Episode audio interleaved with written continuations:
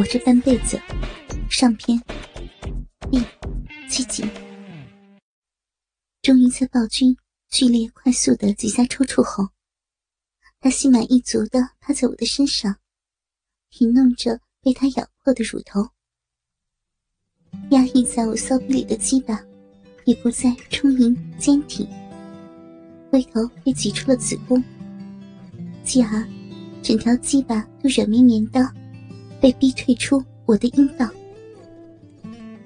我转身背向他，委屈的缩成一团，忍不住呜呜的哭了起来。暴君这个时候又变成了平时对我宠溺娇惯的态度，低声下气的安慰我，说他只要压在女人身上的时候，就会控制不住，就会发狂。就因为这种状况。他连续两个女朋友都跟他分手了。他求我不要怪他，不要离开他。多年以后，我知道了他这种有性虐倾向的人不在少数。平时温文尔雅，跟个好人一样，只要在操女人的时候，就会有意无意、或轻或重的蹂躏折磨女人。这样。他们就会得到极大的满足。暴君见我不说话，急得在床上给我跪下，一直好言好语的求我原谅。我回头看着他急切的眼神，似乎刚刚真的不是他的本意。虽然觉得这样很奇怪，但还是选择原谅了他。你下次可不能那么狠了，你看嘛，奶头都破皮了。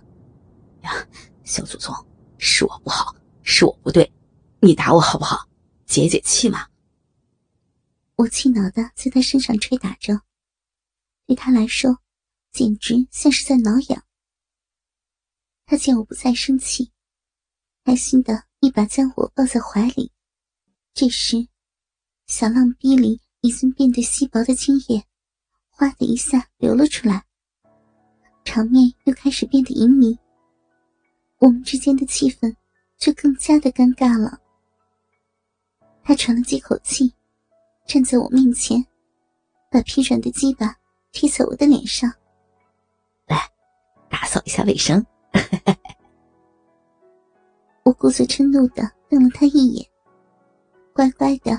叼起那软绵绵的那条长蛇，细心的上下舔舐，把残留的精液和沾着的饮水吸吮干净，吐在了地上。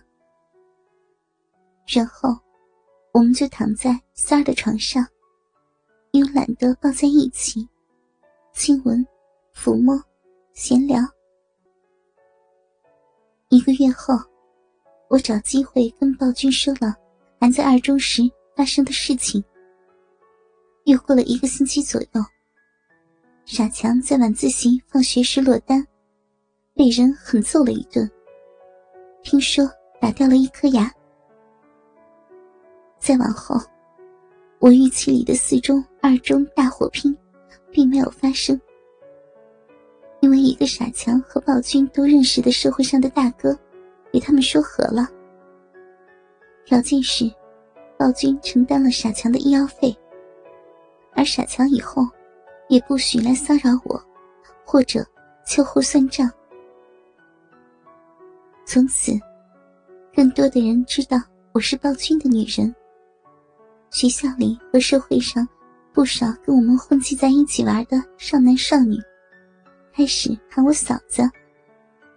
高二下学期，我开始学习美术。因为艺术生的课程安排更加的空闲，于是，我每天可以背着画夹，光明正大的逃课。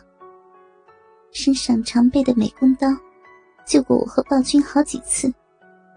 后来，暴君被我捉奸在床，认错求饶，忏悔下跪，我原谅了他，却狠狠打了那个其实很无辜的女孩。最后。那女孩被迫转学了。高三的时候，我们这个小县城里开始冒出一个个网吧。我们学会了上网，知道了 QQ，从此消遣的方式又多了一样。就是这一年，我背着暴君偷偷的网恋了。后来，这段恋情无疾而终。这操蛋的高中时代，就在我们逃课、打架、滑冰、喝酒、上网聊天中，慢慢的流淌过去。我们打过别人，也被人打过；灌醉过别人，也吐倒在桌角过；挑逗过网络的另一头，也被别人骚扰过。两千零一年，我高三毕业了，凭着文化课连蒙带猜的分数，加上专业课的分数，考到了安徽的一个城市的大专，并且。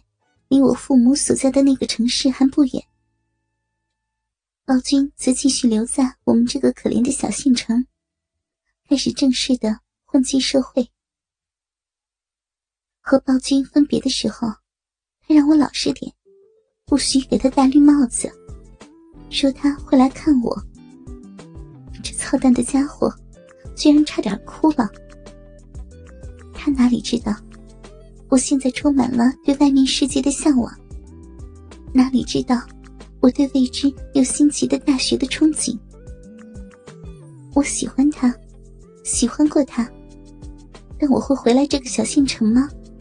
继续当一个混混的女人，当一辈子混混的女人，听一群人喊嫂子，听一辈子的嫂子吗？可笑！大一开学后。国庆放假的时候，我回去又见到了暴君。当我一丝不挂，瘫软在他的怀里，告诉他要分手的时候，他狠狠打了我，让我滚到安徽去。当我穿上衣服离开的时候，我听到了他的嚎啕大哭。再见，我的高中记忆。永别了，我的高中生活。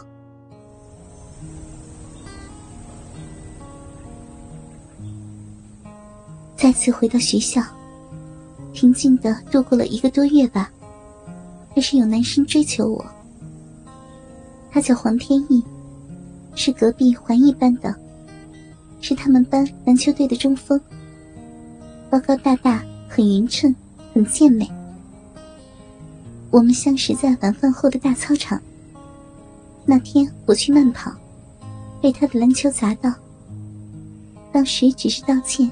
并问了我班级，谁知道第二天，这家伙就开始堵在我们班门口来找我玩。